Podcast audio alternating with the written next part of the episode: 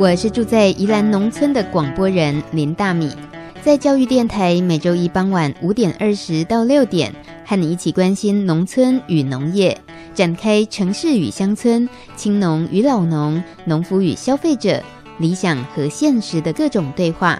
欢迎收听《青农市集 On Air》。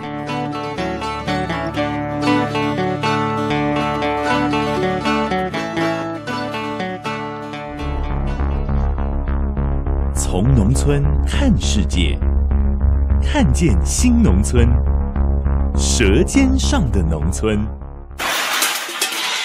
走开啦！欢迎收听《农情农事播报台》，我是主播林大米。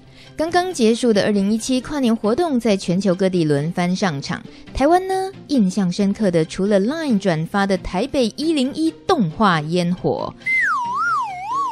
更多隐藏版的精彩画面，只有来农村才看得到。本台记者实地观摩一场长达十二小时的宜兰松原小屋跨年活动，几位体力不支的提早回家洗洗睡，留下来长期抗战的更多。不分老少、新农、旧农、半农或全农，都能撑到最后。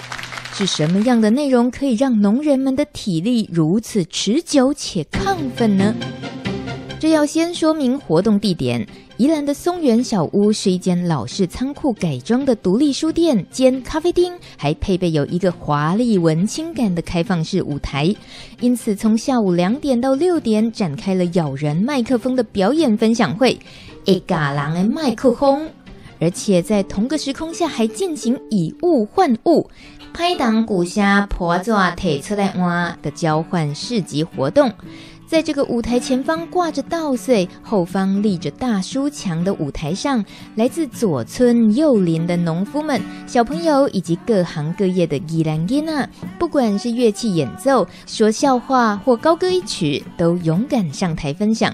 唱累了，笑累了，一旁还有提供自家的紫米茶和小米酒给大家免费品尝，好舒压。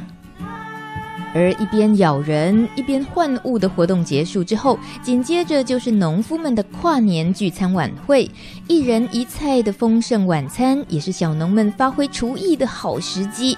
主食有高雄一四七香米创意豆腐乳鸡、夭寿甜的甜橙、自种白菜做麻辣臭豆腐锅，还有一道终极美食，可以帮小农逼出一身寒气的姜母鸭。饮料的部分就更不像话了，一家家搬出自酿水果酒和风情万种的小农米酒，甚至还出现宜兰米做的六十度 whisky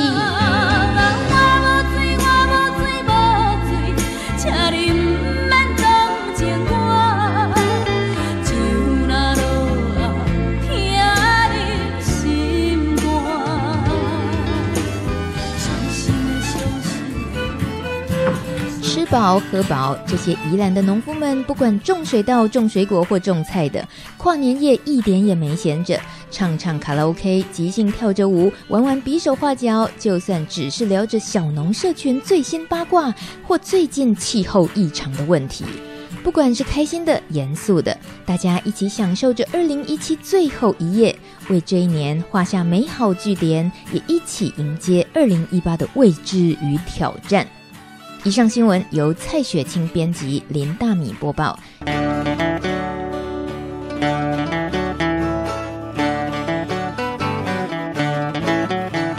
走读农村小旅行，的餐最亮滴滴的宜兰冬天，许多远道而来的朋友参加一场股东俱乐部的冬至聚会。创办人赖青松先生说：“这是一个慢岛小旅行。”我们就跟着股东们的脚步，先来农民食堂搓汤圆吧。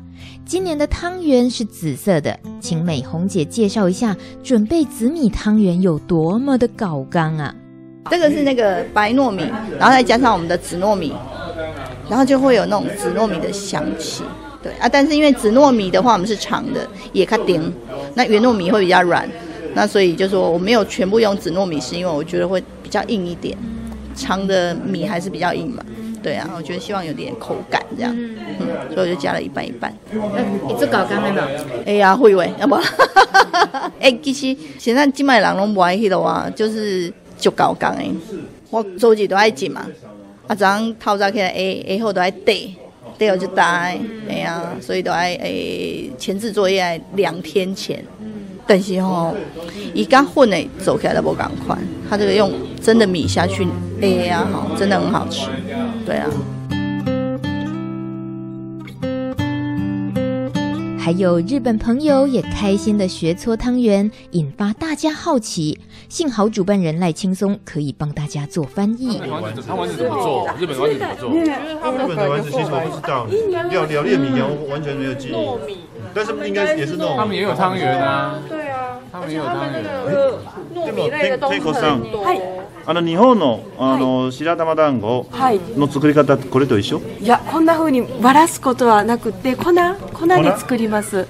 粉？で？饼新庄粉とお米の粉と、あと确か何か违う粉を混ぜて団子状にして、このこういうペースト状のものをばらすっていうことはあんまり。ないです。もう最初からの粉になってるものが多いです。それぐらいでもすごい昔の制法はでもこうだったのかも。はいはい、あんまりこれは私初めて体験してます。你讲你讲你这边做的东西用粉来来做，就是说一开始就是就是那些糯米粉，嗯，我哋想搞不好是现代化的。跟咱讲看啊，咱嘛不一定要用地瓜切啊，咱嘛会使摕只摕粉啊，买粉是较简单啊。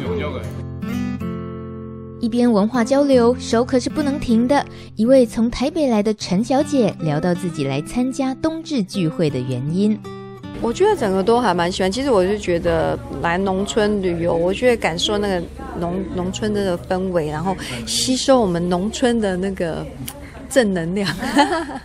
因为我觉得像我们这样住台北啊，啊都市人，我们一定是没办法，呃，住那种。有天有地、有田有园的房子啊，我们都住在那个公寓里面。那出来接触土地啊，即使今天算是下，就算是下雨我也会来，因为我觉得雨水也是大自然的一部分，而不应该躲避它，而是应该融入。说，哎，如果可能雨水下雨有有下雨的活动，好天气有好天气的活动，我觉得。那个心态就跟我们要去顺应那个自然是一样的，而不是说哦，雨水一看到下雨就怨怨天怨。不过我就觉得有风有雨一定有它的原因，那我们只能顺应它去做我们可以做的事情。那我觉得如果这个这个顺应的心，就会让自己很开心的。嗯。这感觉也跟农村精神啊，农夫的行业精神很一致。对啊，他们就是看天吃饭。对啊，对啊，那我们就来跟他们学习啊，也要看。我们现在看天娱乐的呢，人家是在看天吃饭呢，对不对？所以幽默。终于搓好汤圆，接着交给美红姐喽。大家穿上雨鞋，跟着轻松大哥的脚步，散步田间，听着农村的日常，介绍农村文化典故，再带大家下田挖荸荠与莲藕。志忠，你摸荸荠的时候在想什么？荸荠到底在哪里？哎，有诀窍了，有诀窍了，你找到了，有诀窍，有诀窍，什么诀窍？就是它会，它其实会集中，哎，会集中啊？对对对对，就是你有找到一颗，哎，它附近就会还会再有。最后一站来到大嫂美红厨房，品尝农家好料理，一边吃饭还可以继续听轻松大哥说故事，真的是口腹与心灵都获得最大的满足。所以冬至聚会的灵魂是什么呢？美红姐有独到的见解。那个冬至忙完啊，会不会隐约感觉春耕就来了？所以你对于冬至这种日子是什么心情？还好耶，我其实我蛮喜欢那个耶诞节。然后，所以其实冬至的那种感觉，其实我觉得就很喜欢冷天的感觉，因为冷天可以玩火。我超喜欢玩火的，我们家是不是很多火炉？嗯哼，对，是为了我而设的。爱玩火的女人，对，因为玩火，你不觉得冬天就是应该要玩火？然后那个火给人家的感觉，你不觉得一整个就是？要不然冬天要干嘛？你说？休息一下，待会回到节目中，我们再邀请赖青松大哥谈谈现代农夫的挑战。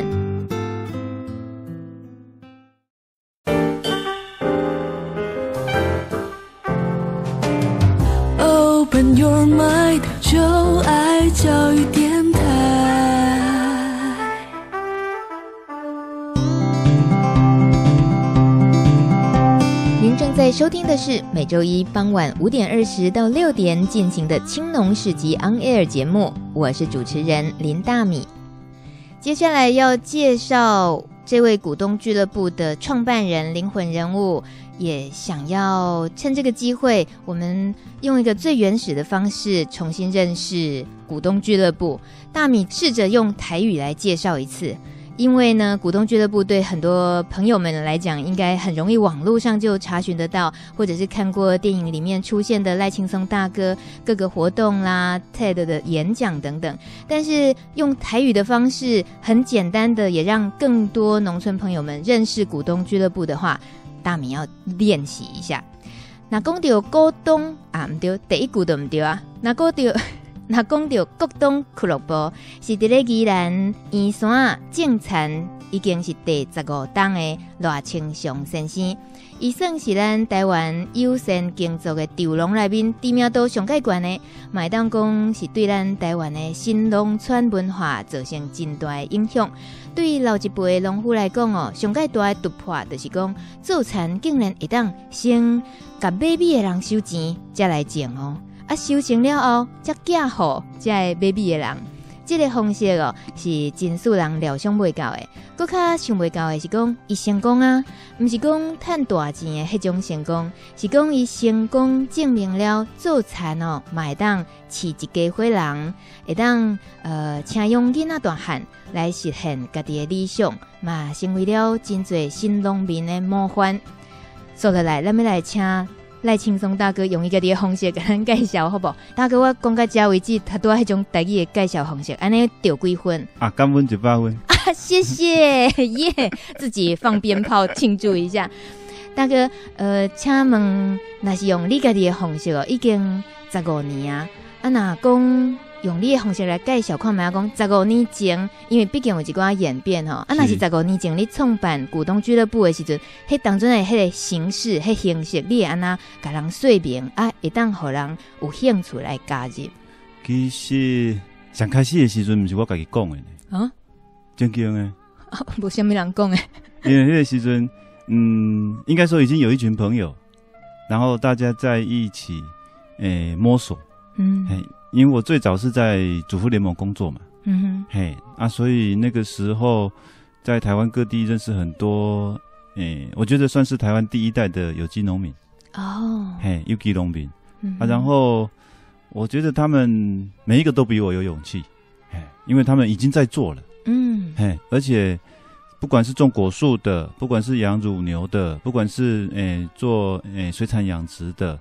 或者是各式各样你想到、想象得到、想象不到的，那我感觉伊拢最最厉害了。嗯，嘿，在迄种真正是爱先生产再来销售迄种环境之下，爱先先种才有通卖嘛。对啊，系啊，啊，所以你若讲风台大水，你变变做风险拢家己来承担吗？老实说，以我当时还在诶、欸、都市工作，那必须要一家诶养、欸、活一家大小。嗯哼，这样的一个收入的情况下，其实我觉得，哦，他们都蛮蛮有勇气的。嗯，哎，啊，所以刚开始的时候，其实是我跟几个好朋友，就几个臭皮匠想出来一个这样的办法。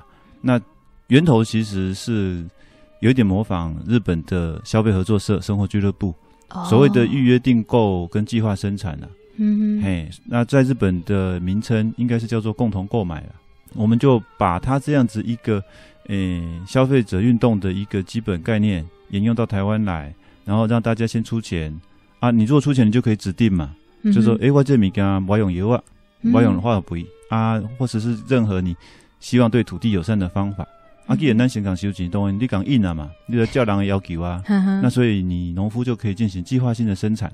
嗯、那你也可以大概去估算，我们大概要经营多大的规模，以水稻来说。那结果最后有一个问题是农业必须要面对的，就是诶、欸、不可测的天灾，嗯或者是风险。嗯、那这个部分，那我们想了一个简单的办法，当然是大家分摊比较没有问题嘛，嗯、对不对？不能让农夫自己担啊，那这样这个工作谁来做都会担心嘛。嗯嗯，所以就会变成一个诶、诶消费者进行预约订购，然后指定生产者进行计划性的生产，到最后如果有风险的时候，让消费者大家一起来承担。哇，这一开始也都拼后啊！其实是哪想哪哪想哪盖哪想哪哪行啦。嗯哼，哎呀，也不是说一下就想到这个地方，因为之前在台湾没有人这样做嘛，那你怎么知道这个东西是可行呢？嗯哼，哎啊，当然，如果以现在的角度来说，我觉得我又更容易去介绍，它有点像是只有一个项项目的所谓的群众募资嘛。哦，很像嘛，对，对不对？一样嘛。我只是说他把他、哦、他的那个。诶、欸，目标产品换成大米这样而已嘛？对，哎、欸，目标产品换成大米，这是个好东西。所以，呃，从十五年前股东俱乐部这种呃集体。购买、认购、预约订购、预约订购，对，那它其实不是一个买到最终端你生出来的产品。我知道。过程，哎，对，买的这个过程很酷的是，其实是大家参与了你认购来年的谷子收成的那个份数，你先付现金之外，你的那个过程里面还还包括要去帮忙种田，那是个权利，对，对，那是个权利，这个可以让股东参与田间事务，甚至于轻松大哥您。股东俱乐部是稻田里的餐桌这种活动的创始者嘛？很早之前你就玩过了，跟大嫂，然后两个人玩到快弯腰了，就游泳被登，游泳被登起。所以呃，这种所谓的农借由农事体验，这是现在变成比较流行的名词。可是，在你当时的。呃，意义在设计上来看，让种田变成是好像看起来是在办活动，但事实上是让呃所有人都能参与的这些田间事务。那这个跟现在呃已经被有点用过头了的乡村体验啊、农事体验好像很不一样哈。其实我觉得能够让更多的人走到农村来，然后去体验农村的日常生活，然后耕读实作，我觉得都是一件很好的事情。但是从股东俱乐部刚开始设计的脉络来说，其实是没有考虑过活动的，而且我自己根本也不擅长办活动，甚至我根本没有办过活动。但是会邀请这些预约订购的股东朋友到乡下来啊，当这来报产，当这来挂地瓦，甚至当这来说当这营讲营养。其实我觉得。完全是跟着股东俱乐部成立的脉络走的，因为当时会发起这样一个股东俱乐部，其实只是我想回家种田，嗯，哎，我想回到乡下来种田，嗯哼，那他的主要目的，我是希望给孩子有一个可以比较自在长大的地方，然后将来有一个可以叫做故乡的地方，嗯，哎，这是我很明确的一个目标了，嗯哼，哎，那所以。诶、欸，要达成这一个理想，那我好不容易扣一点人嘛，也当来集齐瓜这样子为丢币。那这群人不会很多，因为我有一定的规模，还有一定的生产的能力限制。嗯、那但是这一群人，我希望他能够很稳定，因为就我以往的那个工作经验，在主妇联盟或者在日本，我知道农业不是一个大起大落的行业，它可能本质上会受到。天候啦，或者市场因素影响，但是农夫最大的职责就是希望能够稳定的生产，稳定的销售。你不要说一下子赚很多，或者一下子生产很多，那你面对的绝对是崩盘的市场。嗯，哎啊，所以我如何把一群诶、欸、能够稳定支持我的消费者，慢慢的把他种成我的朋友，甚至种成我乡下的诶、欸、伙伴或者是乡亲，嗯、让他对跟这个土地能够有进一步的连结，甚至。也应该满足他这样的愿望，因为他其实很多股东是希望能够亲近土地，才花这些钱来预约订购，否则不用这么麻烦了、啊。假如我本不会太麻烦呐，真的真的。所以如果股东期待的是买到这个过程，甚至买到那个期待，然后买到那个值得等待的幸福，嗯、那我应该要让他进来。嗯，而且这也是我一开始的一个愿望。除了我进来做这样的一个农夫，我觉得这个。真的能够自愿从事农业的喜悦，应该跟更多人分享。而且我认为这个是最大的一个吸引力跟魅力。嗯、嘿啊，所以我都会在报产的时阵，邀请大家来参来参边倒沙缸。嗯，嘿，然后收割的时候也会故意留下一小块的区块，然后让大家来体验一下什么叫做汗滴禾下土，嗯。啊，那这真的是粒粒皆辛苦了。然后冬至的时候也会让大家来舍营养，对，因为我觉得现在人跟土地的连结，当你食物转变、饮食习惯转变，你开始以前我们庆生可能是假昂能。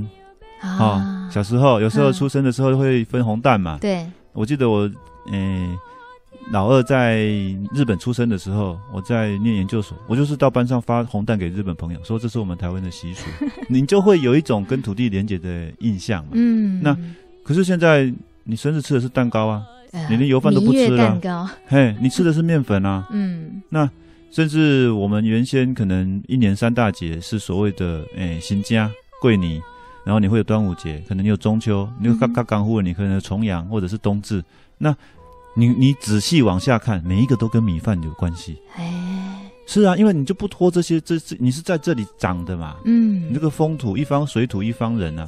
可是当你吃的东西都完全跟这个土地没关系的时候，你就开始过情人节、圣诞节、跨年、万圣节，然后雕南瓜。不好意思，真的完全被打败了，不好意思。哎，完全照这个走啊，是不是？事实上，你可以说这一个。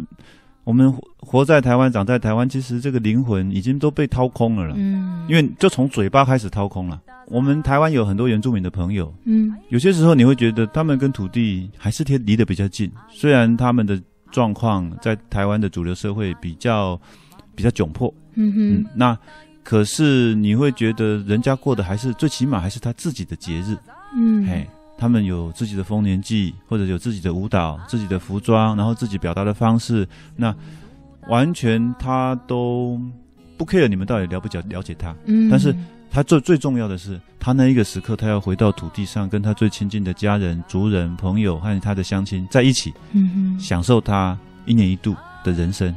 那我觉得那个才是属于自己的节日嘛。嗯，自己过，自己送啊。那。如果是这样子的话，我也回想起小时候，哎、欸，回去乡下过年，我觉得那个时间那个感觉就非常有感。我回去乡下，那过年你会吃甜粿，嗯，你也吃灯泥菜，然后你开始你可能一直买菜桃，然后你也会去放水鸳鸯、放冲天炮，嗯、那做各式各样的事情。但是你这些东西就组成了属于你自己跟土地节日，然后相濡以沫的那一种经验，然后变成一个不可取代的。嗯，你永远拢会记得这个代志。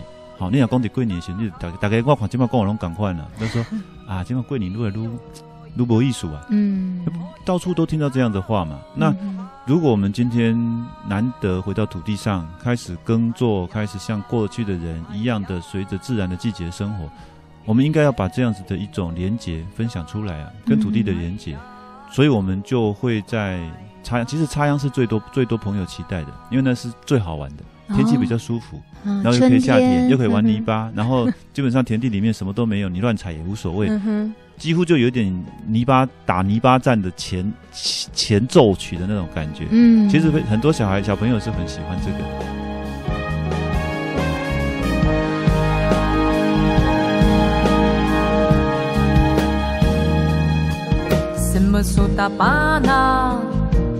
嗯 Bayan ita sa ulisi azuyo Naunasi Akoriyaban Inizo pinauinan Sa hingan sigudan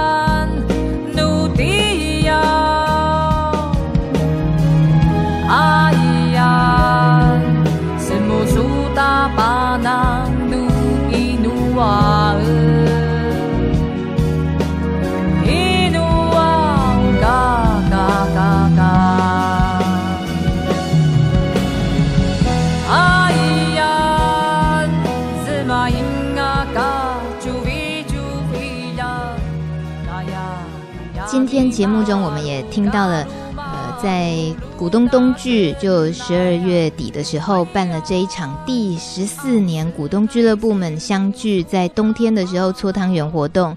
那美红姐大嫂回忆了一些股东冬聚活动这些年来有些演变。那说到美红姐呢，我们大家印象深刻，她曾经说：“大哥，大嫂说你种田像是上战场。”这句话已经变成有点农村的那个笑话吗？请问您本人是怎么认为的？呃，我会小心一点，穿上防弹衣，是不是？好，那介绍一下您的防弹衣有些什么演变吗？预防阵亡的一些方法有没有？啊，这些莫谈走了，这些莫谈走哈。对，好，这国语怎么解读？就是说，工作永远做不完。嗯，哎，太阳下山就快回家了，不要太 不要太拼命。你这是很有感而发，真的做到自己。嗯，这不好笑的笑话，但是你经常会看到这种新闻啊，在最热的夏天，或者是啊又更热的夏天，然后有几个农夫就倒在田里面。对，哎，不管你是喷农药的，还是中暑的，还是不小心被大水冲走的。嗯，而且我今天早上看到报纸一个新闻，一个消息了，报纸上他说，哎，哎，台湾的什么不平等的劳动安全，我发现很有很很诡异的数字，农林渔牧的那个，诶，从业人员的那个。应该算是工伤率啊，就是说可能劳动因为工作而受伤，好像是操作机器设备的两倍。是啊，确实是这样子啊。因为人家在往房子里面跑的时候，可能你就往外面跑啊，你得去关水啊，你得去把东西收起来啊，你继续要把你的庄稼、你的设备或者你的一些库存，就那一刻好像变得比比生命还重要，比安全还重要，因为你就来不及想了嘛。嗯，所以我记得那时候看，诶，不知道是不是乌米勒。的一个的经典对白啊，那一一讲真的很有感，就是很有深深有同感呐、啊。嗯哼，因为那时候我也才刚刚开始嘛，就是还抓不到章法的时候，你真的会拼命去干啊。你恭喜顾维金出笔啊，不知道是不是昆宾博讲的啊？迪瓦莫西狼死不要紧哦。啊，稻子不要死，人死了没关系。欸意思就是说，他那个时候会拼命去保护他的收成嘛，因为他的收成就是他所有一切经济来源嘛。嗯、那那一刻，他不是注置生死于度外，他是来不及想，来不及想，来不及想啊！一般人本能的会想要先把自己把的命先存活下来，那个叫自救的本能。农夫没有吗？欸、如果你所有的收入，或者是说你所有的财产，就像新台币一样铺铺在外面，然后台风在吹，你会不会去抢救？哇，这个画面太真实了，一定要抢啊！是啊。我没听说过把农田比喻成新台币铺在外面。你如果就是这些东西卖了才有钱，那是不是你的新台币？真的是，对啊。或者种果树的，就是新台币挂在树上。是啊，你会不会哭？嗯，那我那我现在假设一个状况啊，如果现在是十五年前，就现在这个时间线是十五年前，那股东俱乐部就是第一年的时候，你在那个时间点啊，如果哆啦 A 梦。你不能哆啦 A 梦出现在赖青松的面前，他送给你一台时光机，他会送给你玩两次。第一次呢是把你设定到十五年后的现在，他把你设定到十五年后的现在哦，然后你看到了现在的一切，你会想要回去十五年前做什么当时没有做的决定吗？哇，你很酷嘞！还好，我应该根本不会来看的啦。啊，你根本不想来十五年后看？对呀、啊，为什么？你知道结局的人生还有什么趣？有什么趣味吗？嗯，结局。可是你可能只是……你是说你想要有透过这个机会可以去改变他？这个我也没有兴趣哦。哎，我觉得活在当下，认真一点好了。嗯哼。哎呀，搞不好十五年后根本就挂点，你怎么办？哦，看完以后没有，那可能就去做一个决定是，是那就不要务农。那这样子也很无趣啊。是。那你多出来的十五年去做什么呢？嗯，本来可以好好去拼搏，为自己的人生理想，然后到最后可能得出一个结论说啊，其实我不是很适合，但是我努力过了，打过美好的一仗。嗯、那还没有开打你就关门了。好，我被被那个我第一次遇到有人打枪哆啦 A 梦的时光机，不管哆啦 A 梦还是给你玩第二次哦。假设这个第二次就是现在十五年后股东俱乐部今年第十五年，嗯、然后呢把你送去未来的。十五年，就是你股东俱乐部创办第三十年的时候。简单了，我不去啊！我不管你不，你对对对，我不管你这次非去不可，是因为我想要知道的是，你妈呀，那你配合一点呐、啊，这位来宾，拜托啦，给你送到股东俱乐部第三十年的现场，是因为其实你现在大概可以预期见到台湾农业农村的未来，或或者是自己。耕耘了十五年之后的现在，你你带着的希望或担忧，你多少这是已经由经验累积，可以预期到十五年后可能会有哪些事情发生吧？其实我不知道、欸，诶，嗯，哎，我真的不晓得，哎，因为，诶，从十五年前到现在，在南阳平原上面长出那么多的房子，那么多的农舍，很多土地，诶，我们看似好像是一个很诶不可逆转的变化，但是你也会发现，原来很多休耕的呃田地，因为政策转变，它也开始很多年轻人回来。你你永远会看到有点像是阴阳太极的那种概念，就是阴中有阳，阳中也有阴，你就会觉得希望跟绝望都永远都是相随相伴而生的。嗯，哎，你会觉得啊，市市况好像事态越来越差，但是你总会在那个地方看到一个幽微的光线。嗯，但是你会觉得说啊，好像有一个是不是诶曙光，或者是说黎明就要来？可是你又越等，好像又天又变黑了。嘿，所以我我觉得，其实十五年后会怎么样？说真的，不是我 care 的事情。嗯，哎，我比较关心的应该是说。眼前我有没有真的投入在我现在经营的这一个田地、稻作和这个村子里头？我觉得这个是最重要的事情。你只要在这个地方发心去做，认真去做，然后真的做你自己想做的事情，然后你去诶告诉别人你所做的事情，诚实以对。嗯，我觉得如果说十五年前。跟现在做对照的话，我觉得现在远远，此时此刻远远好过于当时我自己所想象的极限。哦、极限呐、啊！上天给你的好，根本就超过你能够想象的啦。嗯，嘿，我我的感觉是这样，我们不能够想象说，当年我们一家子等于是说有一点点是头也不回从都市来到这个地方，那到最后这里能够有这么多的诶。有志务农的伙伴，然后投入这个地方。当年我是从日本念硕士回来，现在这个村子最起码有五个博士。对，真的，而且他他们的付出比我更厉害，而且他们是背着小孩子下田的，嗯、我我根本没有那种勇气。嗯，对。然后这些人在这个地方，有些人他们懂野生动物，有些懂水鸟，有些人他们懂诶建筑空间，有些懂城乡规划，嗯、那甚至有些人是专门是做 maker，做城市设计。甚至也有人做广播电台，这种事情想都想不出来的啦。嗯嗯嗯。所以我一直觉得，只要你真心以对，全力以赴，其实上天能够给你的是远超过于你想象的美好。谢谢轻松大哥，我们就是要听这个没，还一直不搭时光机，啊、真是很倔强的老小农。节目最后，小市集大通路。这个说到通路，就是没有办法。我们大家都最在乎的就是生产了，呃，辛辛苦苦生产的成果，那怎么销怎么销售出去？对于在深沟村来讲，我们就讲轻松大哥最熟悉的深沟村。深沟村的小农通路，或者说，就是从轻松大哥自己对于通路的想法，那你的方式，你的分享一下。像现在这些小农生产，它有一个很大的特征，就是它是生产量少量，品目比较多元化，然后产量相对比较少，所以会变成是它跟消费者肯定要有比较频繁的互动，或者是说它必须要有一群特定的消费者会固定支持它。嗯，我觉得这样子一种小范围特定的呃市场的经营，是这种小农自产自销型的生产者。最大的强项，嗯嗯啊，所以像深沟村里面现在有一个曼岛直卖所啊，其实原先可能有很多人会觉得说，诶，深沟村来的都是一些高学历农夫，然后他有很多各式各样的能力，然后自己可以去演讲，然后去推销上网络行销、社群，诶啊软体网站。那总之大家觉得他们会很会说故事，嗯哼。那可是我觉得说故事不是他的原罪，那只要他能够把故事说好说满。然后诚实的说，那我觉得这是一个好事。那慢慢的消费者意识到这个产地之后，他们其实会来这边可能走动，或者是说参加活动，或者是参加股东这种不是活动的活动。那总而言之，他会愿意更多花时间去接触这个产地。那如果他能够走到这个农村来的时候，像嗯小间蔬菜他们后来开了一个慢岛直卖所，好就切割出来让伙伴去经营。那慢岛直卖所其实概念也是源自于日本的哈，农产直卖所。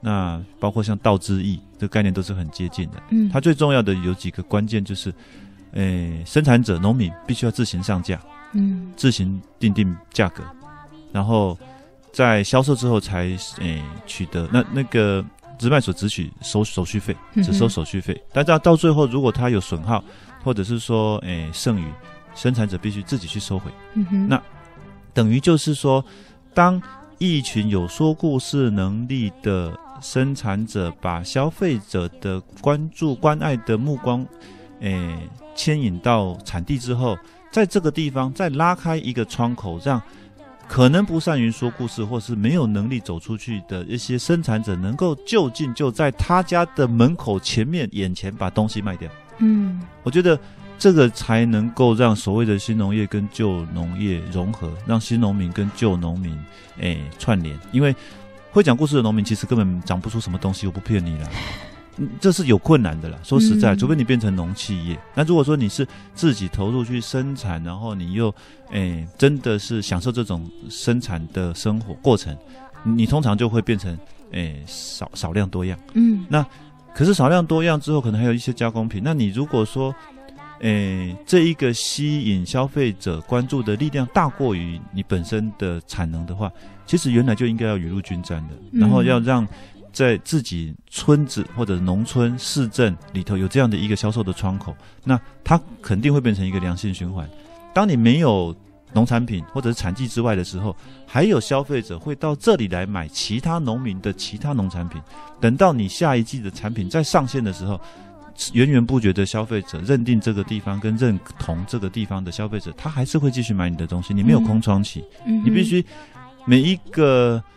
有用心在土地上的农夫，应该都是协助城市跟乡村谈恋爱的当中的一个重要的分子。我觉得是媒人团的一员，应该是这样子说。他只能扮演其中之一的角色。嗯哼，没有人能够所有，就是等于是所有东西都是你你能够赢赢得的。我觉得不可能一个人赢得天下，这不是这种时代。嗯很高兴，我们今天访问到了台湾最有名的农业媒人、媒人婆、媒人公、媒人公。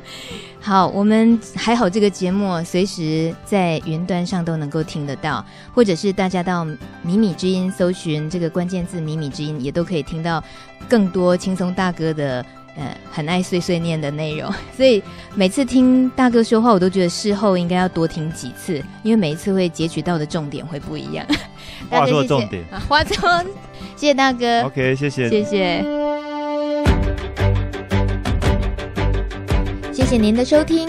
更多农村与农业的故事，欢迎搜寻关键字“米米之音”，米饭的米，米米之音。下周一傍晚五点二十分，空中见喽，拜拜。